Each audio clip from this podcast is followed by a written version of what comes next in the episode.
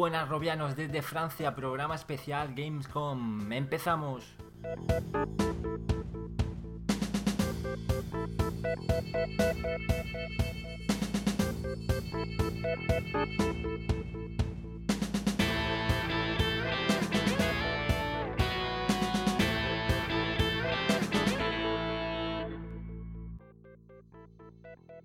Pues aquí nos encontramos aún en Francia después de dos días intensísimos en la Gamescom, en Alemania, en Colonia.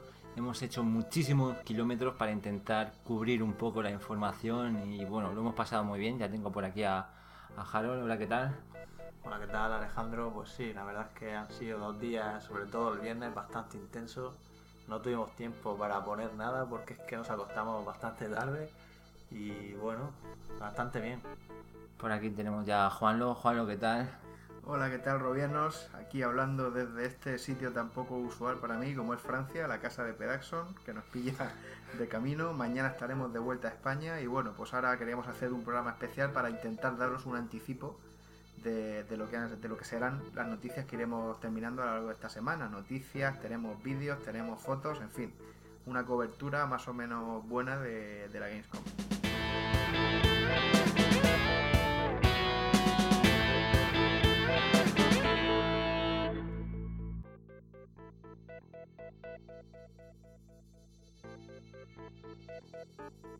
Bueno, y añadir también que le mandamos un abrazo a nuestro compañero y forero Sei, que nos ha acompañado durante toda la Gamescom y la verdad que nos hemos pasado muy bien. Además decir que ha sido mi compañero de, de birras, porque por aquí la gente es demasiado sana.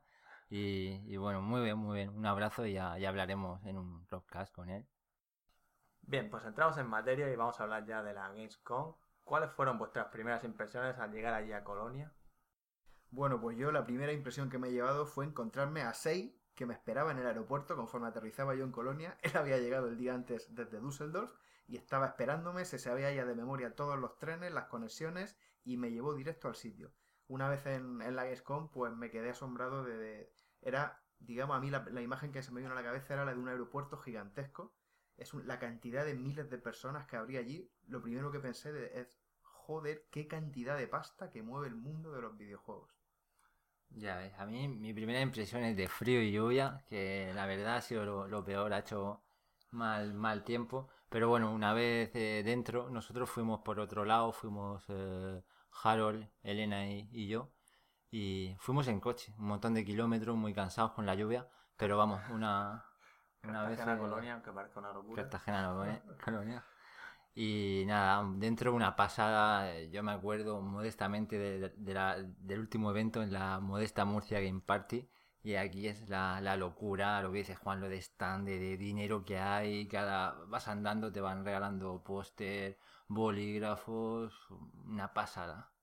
Sí, no, yo poco más que añadir, la verdad es que lo mismo, una sensación de, de, de grande, ¿no? O sea, es poder vivir, digamos, el E3 o cualquier feria de estas grandes americanas, pues eso, aquí en Europa, ¿no?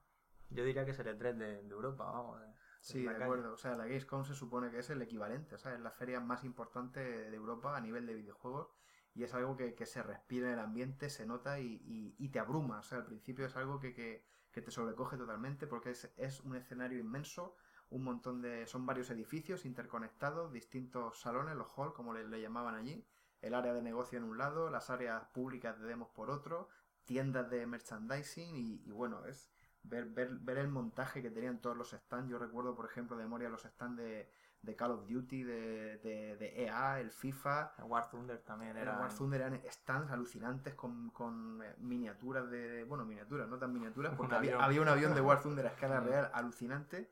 Y bueno, o sea, mucho dinero, mucho dinero. Me acuerdo, por ejemplo, el stand de, de Dead Island o de Final Fantasy al lado, pues habían como 100 puestos de, de- con su equipo, su monitor, la gente ahí jugando, haciendo unas colas por, por jugar. a- Increíble.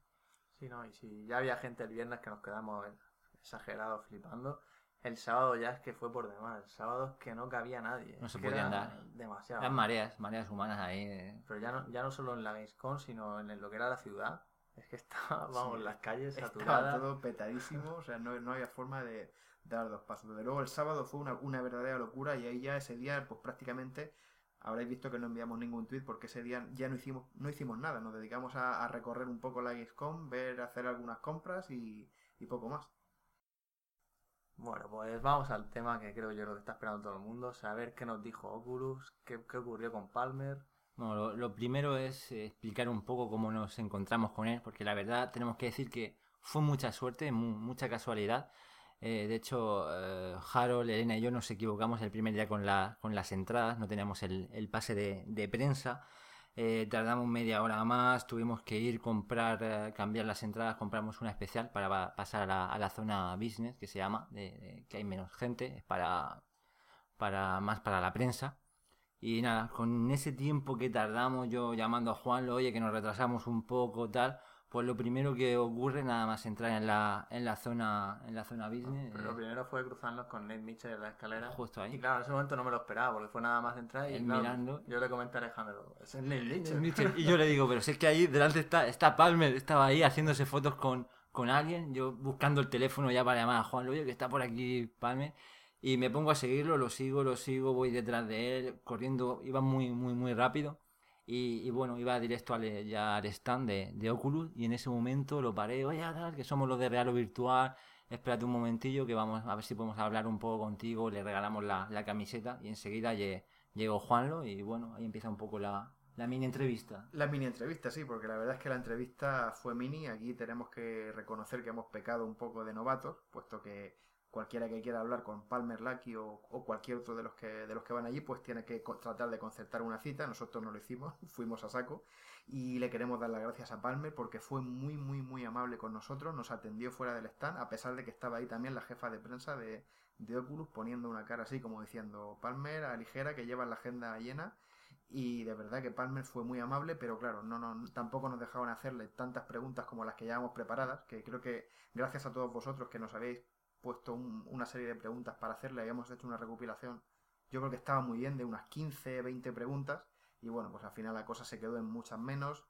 Le preguntamos por la versión comercial, lamentablemente contestó lo que ya nos esperábamos y, bueno, le hemos sacado muy poca información, pero bueno, hemos hecho lo que hemos podido y, yo creo que, que Palmer Lucky podía haber dado mucho más de sí si lo hubiéramos encontrado en mm. otra, en otra situación. Pero, hay que decir que el, tío es un crack, nada más, nada más llegar cuando nos presentamos y, le damos le decimos lo, de la camiseta, dice, ¿en serio tal? Eh, ¿Me, la, puedo poner tal? Y el tío se puso ahí la, la camiseta súper simpático, muy, muy cercano.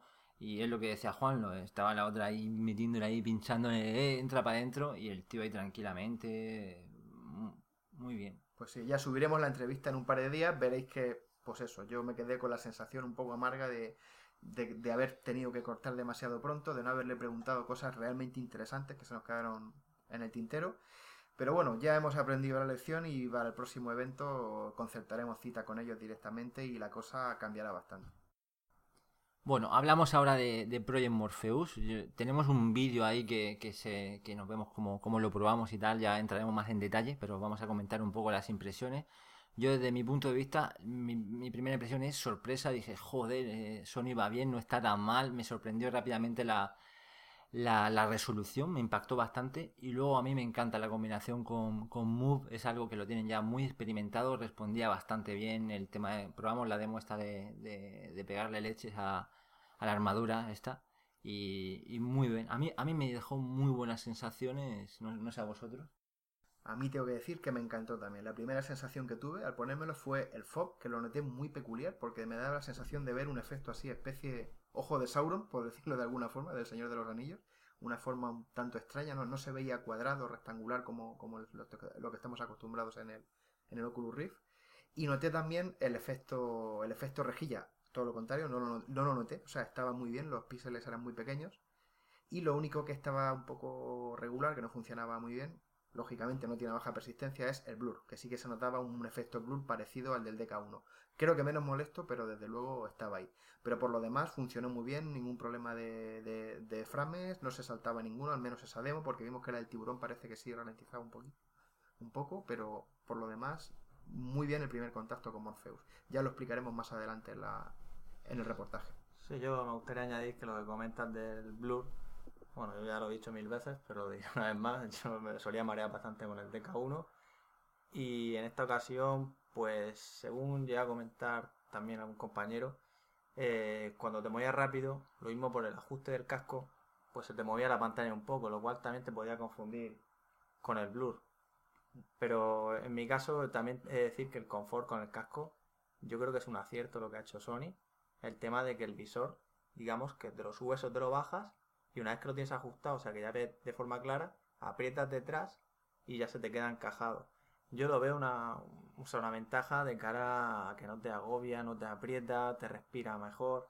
Sí, yo lo, yo lo veo más parecido a un producto final que, por ejemplo, lo que es Oculus Rift en la versión actual, con las correas de sujeción. Lo que está mostrando Sony da, más sensación de, lo que es el casco, el diseño, el sistema de sujeción, da más sensación de, eso, de, producto acabado. Sí, el sistema, para que os hagáis una idea, es muy parecido si habéis hecho, si lleváis casco en la, en la bici, que por atrás lleva una ruleta que lo, lo ajustas, es es igual y es bastante cómodo. Si alguna vez tenéis la oportunidad de probarlo, ya, ya veréis. Y, en cuanto al posicionamiento absoluto, pues la verdad es que yo me agachaba, le daba golpes por debajo, le cortaba una pierna al muñeco. Muy bien. Y no noté que ningún problema, o sea, todo bastante bien. Sí, yo, yo noté, por ejemplo, los mandos de Move cuando, cuando cogía un arco, me parece una ballesta para disparar, que me los acercaba mucho a la cara. Ahí sí que noté un poco de vibración, como que no era del todo estable, mm, parecido al Razer Hydra, la verdad. Pero bueno, supongo que lo que lo achacamos a que estamos todavía con versiones preliminares, prototipos y, lo irán mejorando.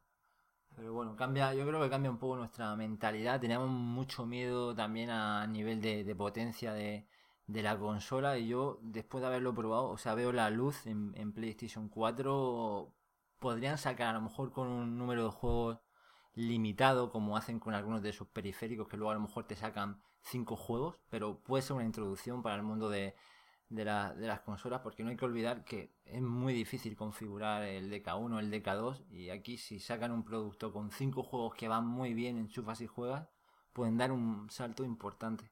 Sí, yo me quedo con la sensación desde luego de que Morpheus es totalmente viable en, en PlayStation 4, con experiencias creadas, adaptadas justo para eso, estoy seguro de que, de que puede funcionar perfectamente.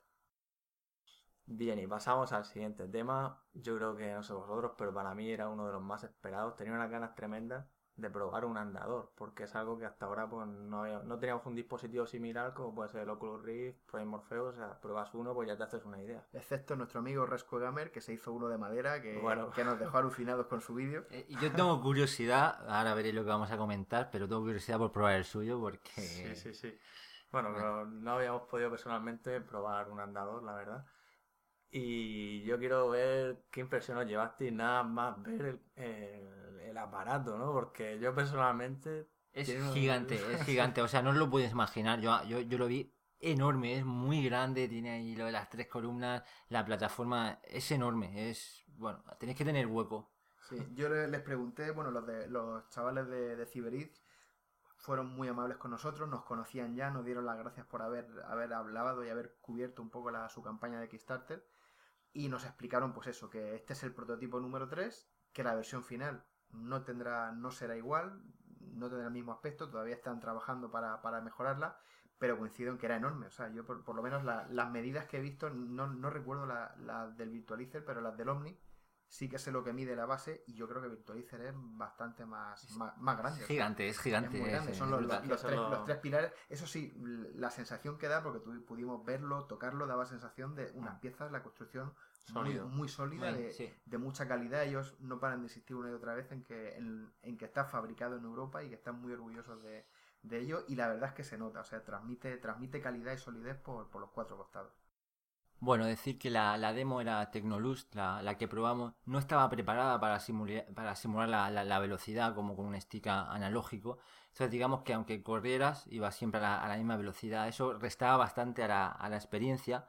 Pero bueno, a la hora, por ejemplo, de, andar, la superficie es plana, cuesta muchísimo al principio, incluso que te, puedes caer, digamos, tienes que inclinar un poco la, la cadera hacia adelante e ir, e ir patinando. Al principio parece que te cuesta avanzar, eh, pero bueno, al final le pillamos el truco, tenéis que ver los vídeos o, vais a reír, a veces parece que nos vamos a caer, conseguimos ah, correr un poco. Bueno, el amor se cae ahí.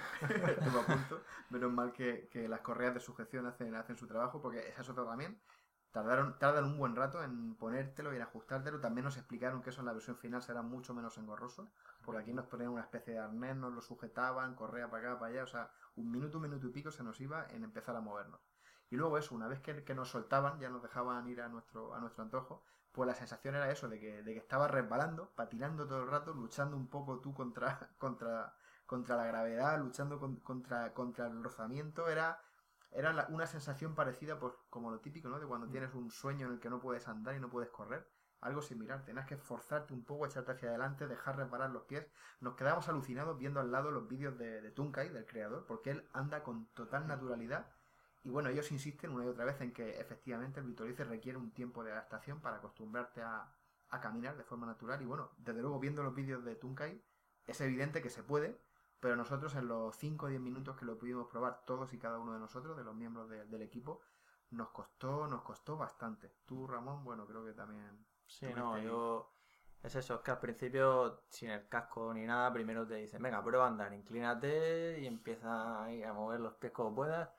Y claro, al principio te dicen, no, no, así no, tienes que hacerlo arqueando un poco más. Es que al principio, pues sí, tienes que aprender, es complicado. Y como hablábamos, pues al no tener la velocidad analógica, pues también te confunde un poco, porque no sabes si lo estás haciendo bien del todo. Y bueno, esto ya depende de la demo. Según nos comentaron, eh, Virtualize recoge los movimientos laterales también, no solo andar hacia adelante, ¿no?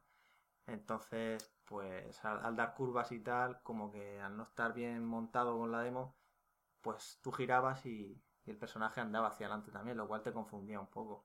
Sí, aquí lo, bueno que había era que a la hora de girar, a la hora de rotar, era el Oculus Rift el que transmitía los giros. Entonces el giro iba siempre perfecto, pero por ejemplo a veces girabas y movías un poquito los pies hmm. para colocarte mejor y ese movimiento de los pies el Virtualize lo interpretaba como que andabas hacia adelante. Entonces no cuadraba lo que hacías con, lo, con, el, con el resultado. Entonces yo mi opinión, así personal de todo esto, es que estaba demasiado verde como para, como para enseñarlo en público, porque cualquiera que no, que no sepa realmente cómo funciona, las limitaciones del modo de emulación de teclado en el que estaba, pues se puede llevar, quedarse con la sensación de que no funciona directamente. Y no es así, o sea, es que realmente el software no, no estaba preparado y yo, yo insisto que creo que deberían haberse esperado para mostrarlo en público porque la gente se puede quedar pues eso, con, una, impresión de que el producto está demasiado, pero, pero ellos comentaban que, eso, que el SDK, pues eso, del DK2 es muy reciente, está teniendo problemas y ellos están trabajando en hacer experiencias nativas, están en comunicación con desarrolladores. Claro, su objetivo es que su SDK propio lo integren los desarrolladores para tener un control perfecto, analógico de los movimientos. Cuando tengan eso en marcha, esperamos tener ocasión de probarlo de nuevo y yo estoy seguro de que habrá mejorado un montón seguiremos teniendo el problema de, caminar bien, pero bueno, yo creo que, la, que para la próxima vez estaremos mejor. yo, yo de todos modos, ahora después de haber probado este, tengo muchísima más curiosidad por que te llegue a ti, Juan, lo Omni y lo podamos probar, porque aquí, de todas maneras, aunque, aunque te muevas bien, no dejas de, patinar, no es un movimiento natural. Cuando una persona anda, hay una fase en la marcha, que es el movimiento de oscilación, que va, hay un poco de inercia en la, en la pierna y tengo muchísima curiosidad con la, con la plataforma cóncava. Yo creo que va a ser menos fatigante porque va a haber un momento que te deja, te dejas llevar. Y aquí no, aquí todo el rato tienes que ir, eh, o sea, cansaba muchísimo. Es, una lucha. Y además que estuvimos ahí, lo probamos bastante bien, cada uno sus 5, incluso 10 minutos. Sí, nos dejaron muchísimo tiempo para probarlo tranquilamente. Yo, me bajé y dije, joder, es que parece que, que vas haciendo esquí, no sé, es, es, una lucha, es, es luchar contra una resistencia para deslizar los pies y yo lo he dicho desde el primer día que viendo los vídeos siempre he tenido la sensación de que en el Omni la forma de, de caminar es más natural a pesar de la superficie cóncava. Entonces, en cuanto tengamos ocasión de probarlo, lo comentaremos. Añadir que yo creo que a la gente le puede interesar bastante el, cable que cuelga desde arriba, lo va, perfectamente, puedes hacer los giros, parece que no se lía en ningún momento, a mí me gustó. Sí, sí, eh, giramos 360 grados un montón de veces y en ningún momento nos, dio la sensación de que... No te das cuenta del cable, o sea, de hecho no sabes ni dónde estás ya al final. Sí, sí, o sea, de hecho te lo quites y estás mirando para otro lado, el DK2 da la sensación de convertirse en inalámbrico totalmente. Mm la verdad es que el sistema que, han montado para tener cable por encima está muy bien. Y que no quede dudas que lógicamente no teníamos posicionamiento absoluto, no teníamos cámara del DK2. Efectivamente hemos visto que algunos lo habéis comentado en, el foro, que cómo, cómo, lo habían hecho para que funcione el DK2, pues lo han hecho así quitando la cámara directamente. Efectivamente. Y si os fijáis cuando veáis el vídeo, veréis ahí que llevamos una especie de. como de esponjas, bueno, no sé cómo llamarlo. unos Un calcetín, un calcetín que se pone en el zapato, es como de, de seda para que la gente no se quita Sí, los... Para no tener que descalzarse. Sí. También es posible que eso también se deba un poco al... O sea, que la razón por la que nos costara tanto caminar era por esa, porque en todos los vídeos siempre sale Tukai en calcetines. Nosotros llevamos nuestro- nuestros zapatos y, Mm. y encima llevamos el... Pues eso, la, la- la superficie para, para patinar. Y, yo creo que a lo mejor en calcetines igual tenemos un contacto más directo con la superficie y a lo mejor es más fácil y cuesta menos, no hay que esforzarse tanto, pero esto es algo ya que no, no, no hubo forma de, de probarlo, puesto que todo el mundo tenía que, que ponerse, ponerse ese chisme encima de sus zapatos. En definitiva, yo me quedo con, con una sensación buena. Le veo futuro una vez que mejoren el tema y quiero decir que respondan de una manera un poco más real, ¿no? Por el tema de la velocidad y tal. Sí, se, se le ve potencial, pero, pero se le ve eso, se le ve demasiado verde. Y bueno, yo eso, yo sigo sin tener claro que, que hayan acertado presentándolo. Yo, yo espero muchas mejoras, sobre todo también que lo pueda, no sé, que sea muy modulable y lo pueda plegar fácil, porque vamos, es una nave espacial. No, no, es, en- es enorme, o sea, es que es, es, demas- es demasiado grande. Ya digo que el, el Omni ya es grande de por sí y este creo que todavía es mucho más grande. Y en la Gamescom también tuvimos oportunidad de probar algún desarrollo específico diseñado exclusivamente para realidad virtual, como es el caso de, de Han. Y tuvimos la oportunidad de conocer a Ariel, el responsable del proyecto, el cual fue bastante amable, nos enseñó la demo que tienen actual, compatible con DK2. Y no sé, ¿qué os pareció? y compatible con DK2 en el último momento, porque no- nos contó Ariel que, que inicialmente su DK2 estaba retenido en la aduana, no, no pudieron probarlo, el juego no estaba preparado para, para DK2, y Nate Mitchell acudió al rescate con un DK2 fresquito desde el stand de Oculus y estuvo toda la noche del, miércoles al jueves programando, adaptándolo, y bueno, pues fue un milagro, la verdad, que le, que le diera tiempo a tenerlo preparado. Está hecho con un Real Engine 4, y bueno, pues nos pudo enseñar la demo. No tenía la cámara del DK2. El portátil que tenía tampoco era un portátil de gama alta, con lo cual, pues los frames iban. Un poco a eran, pedazos. eran un poco inconsistentes. Pero aún así, bueno, pudimos ver un poco lo que es la ambientación del juego, los, los colores negros, oscuros. La, que el, sang- el efecto sangrado, claro, tampoco tuvo ocasión de, de, de corre- de corregirlo, porque ya digo que fue todo programado sobre la marcha. Pero desde luego la ambientación del juego es muy prometedora. O sea, la- los escenarios, las calles, la, la típica luz que se ve en las películas de extraterrestres cuando te van a abducir, una luz blanca que te cae encima, de repente apareces dentro de la nave. Y bueno, él nos comentó que la campaña de Kickstarter no va demasiado bien, lo, lo tienen complicado para, para lograr la financiación, pero nos dijo que pase lo que pase con la campaña, su intención es terminar el juego y, y ponerlo a la venta. Entonces, pues nada, le deseamos toda la suerte del mundo y os digo que a mí personalmente me gustó mucho lo, poco que vi, a pesar de que lo vi, no lo vi en las mejores condiciones. A mí personalmente me llama mucho la atención el tema este de, de los extraterrestres y de vivir una experiencia en primera persona de, una, o sea, de terror, ¿no? Y de, de una inversión alienígena. Pero ya os digo, yo lo pude probar y como iba lento por la velocidad del portátil, pues la verdad es que como me mareaba, solo probé un poquillo, me moví unos metros y tuve que parar. Pues sí, bueno, el tío es un crack, ya lo veréis en, en el vídeo, da, da gusto hablar con él, se explica ahí muy bien. Y bueno, la demo a mí me recuerda también un poco, a, a pesar que de, de extraterrestre, eh, justo cuando me lo puse me recordaba un poco a Silent Hill, así un poco, había como de humo, tal, oscuridades, Sí, está la, bien, la ambientación del juego está muy bien. muy terrorífica. Mm. Así que nada, fue un placer conocer a Ariel y ya veréis la entrevista completa, no la perdáis porque merece la pena. Y como guinda a un viernes interminable, eh, cogimos nuestro coche y nos fuimos a nada más y menos que un hangar, parecía aquello, donde pudimos conocer a, Chris Robert, el evento de Star Citizen. Y bueno, una pasada. Era una fiesta aquello. Era alucinante, de verdad. Yo en mi vida he visto tanto, ta- tanto furor, tanta pasión y, claro, las 2.000 personas que había, 2.000, 2.000 fans, 2.000 personas que han apoyado la que han apoyado a Star Citizen, que se han comprado sus naves y sin duda eran los más apasionados porque, de verdad, alucinante, cuando se encendieron las luces apareció Chris Roberts en el escenario. un concierto. O sea, como si, como si hubiera aparecido Michael Jackson, igual la Bien. gente se volvía loca.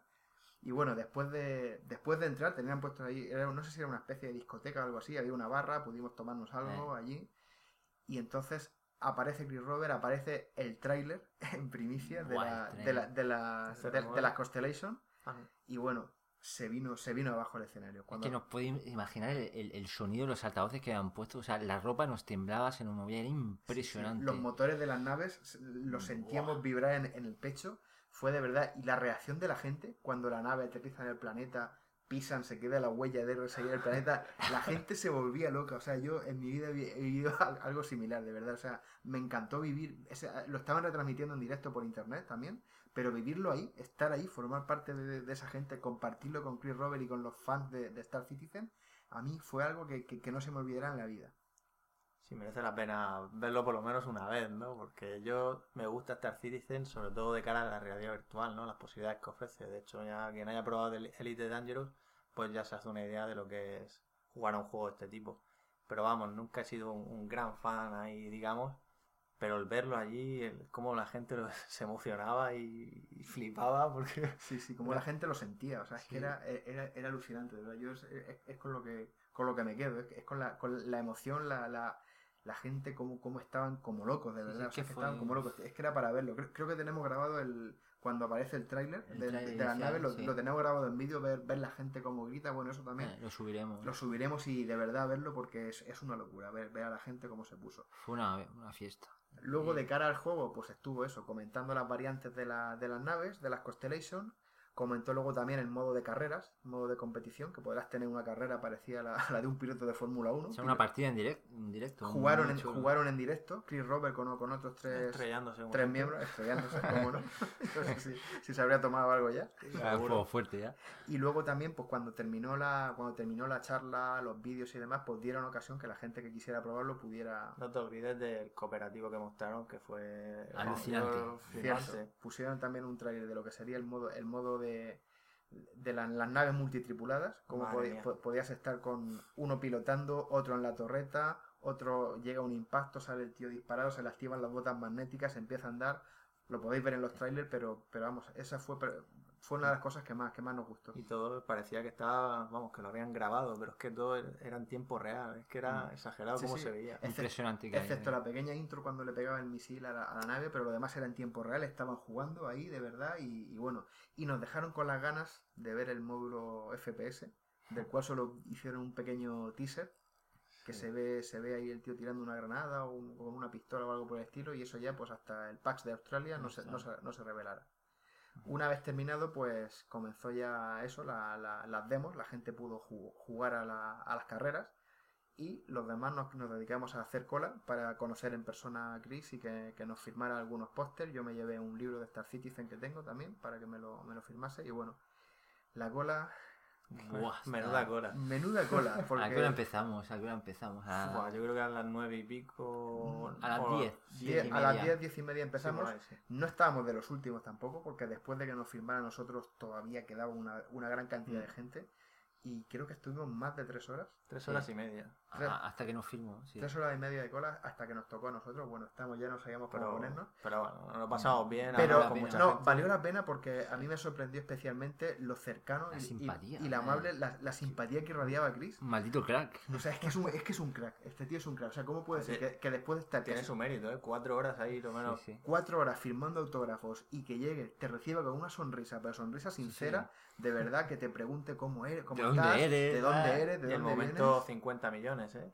vienes. El momento 50. El momento 50 millones superado ahí en directo en, en la- en el evento que dejó de firmar autógrafos, se, se se subió al escenario y dice, chicos, amigos, lo hemos conseguido, os quiero a todos. La gente ahí. No, recuerdo lo que comentaba Sei, que es lo de la verdad es que habría sido un puntazo que nos hubiera invitado ahí a una ronda a todos, ¿no? Eso O sea, habría ya- sido ya genial, No, ya pero de decir que se portaron, regalaron un póster, un montón, te daban los que querías, dos modelos muy chulos. Y luego también eh, sortearon cosas, sortearon Sí. un J, sor- eh, sortearon un, un Jotas de, de Cytec, sortearon una, una Constellation. un una, Playseat. una modelo de la Constellation también a escala, un, un Playseat, bueno, pues sí, la verdad es que hubo bastantes cosas. Hmm. Y luego eso, pues luego él, estar con él, que hablar con él directamente, que te preguntes, me sorprendió Hmm. muchísimo eso, la, la, la sonrisa y la amabilidad después de tantas horas eh, de, de cola y tantos autógrafos que, que habría firmado ya el tío. Sí, al final nos decían que nos diéramos un poco de prisa y tal, pero claro, después de estar ahí tres horas, pues como que no te ibas a plantear, el, no, venga, ya rápido. Y, y si alguien no metía prisa era, era él. eh. Sí, sí, y bueno, y bueno, pues Pederson se hizo un selfie con Sí, él. ahí también. va, muy bueno, lo tengo ahí ya para la posteridad. Y sí, desde luego Chris Robert fue, fue alucinante conocerlo y es eso, es una persona que transmite, transmite simpatía y, y transmite sobre todo lo que transmite es agradecimiento a la, a la gente que lo ha apoyado porque un proyecto como este, vamos, si lo presentas a cualquier a cualquier de esta, cualquier productora que le diga, mira, necesito 50 millones para hacer un juego de naves solo para PC, online, tal, le van a decir, vamos a ver, ¿tú estás loco o qué? Y él se nota que, que está agradecido a la gente, que, es, que sabe el esfuerzo que, que hemos hecho muchos para, para apoyar el proyecto y bueno, esperar que, que lo haga realidad. Sí, el videojuego saldrá mejor o, o peor, pero, pero está escuchando a la gente, está añadiendo todo lo que puede que la gente pide y luego es un tío de, de la vieja escuela que sabe lo que es un videojuego, lo que, lo que mucha gente espera y pff, yo se, confío. se- se ¿eh? nota, se nota que tiene las ideas claras y que, y que sabe lo que quiere. Sin duda este evento de Star Citizen fue algo que colmó la noche, terminamos acostándonos bastante tarde, tuvimos alguna anécdota para llegar al hotel. Calles cortadas por Alemania, madre mía, cuántas obras en Bélgica, en Alemania, Bueno, la lluvia, Dios. Pero fue, fue una noche mítica, la verdad es que nos llevamos todo un recuerdo muy especial. Y bueno, al final, pues el sábado, como os comentado antes, nos dedicamos a ver un poco más tranquilos porque el viernes fue bastante estrés. Y yo como conclusión, la verdad es que, como he dicho, muy bien todo. La verdad es que Palmer increíble, Morpheus la caña, para lo que yo esperaba de Morpheus. Y el Virtualizer, pues como he dicho, espero que, mejore la cosa.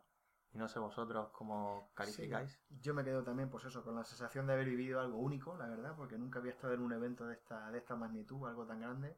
A ver, han sido demasiadas emociones en, en un mismo día, conocer a Palmer, estar luego con la gente de, de Ciberiz, conocer a Ariel también, que es un tío enrolladísimo y, y muy, muy, muy agradable. Y bueno, y el colofón de, de la gran noche de Star Citizen hasta las 3 de la mañana, pues fue algo que yo espero tener ocasión de, de repetir, volver a, a par- a participar en un, en un evento de este tipo. Nos vamos a Australia. Pero bueno, ya para la próxima vez, pues como hemos comentado antes, pues hemos aprendido un poco de que tenemos quizá haberlo planificado de otra forma, haber tratado de organizarnos mejor. Pero en fin, somos una página pequeña, somos humildes y hemos hecho lo mejor que hemos podido. Sí, hay que insistir eso, que no, desde la modestia de Raro Virtual somos un equipo muy pequeño con nuestros trabajos que nos exprimimos a lo, lo que podemos y, bueno, ya el hecho de, de ir, si nos escucháis, os lo agradecemos y, y nada, en resumen lo hemos pasado súper bien, han sido dos días intensísimos y nada, lo de repetir si podemos. ¿Le recomendaríais a alguien el asistir a un tipo de evento así? Buah, hay que ir, hay que ir. eh, Si tenéis ocasión, por lo menos una vez en la vida, hay que hacer o esto, un E3, un Hay que- hay que- CES, eh, cualquiera que le gusten los videojuegos debe, debe, debe ver un evento de este tipo. Pues esto ha sido todo desde Francia. Espero que os haya gustado este avance que hemos hecho aquí en este Rockcast episodio 15. Y nada más, nos despedimos. Un abrazo, Robianos. Hasta la próxima, amigos.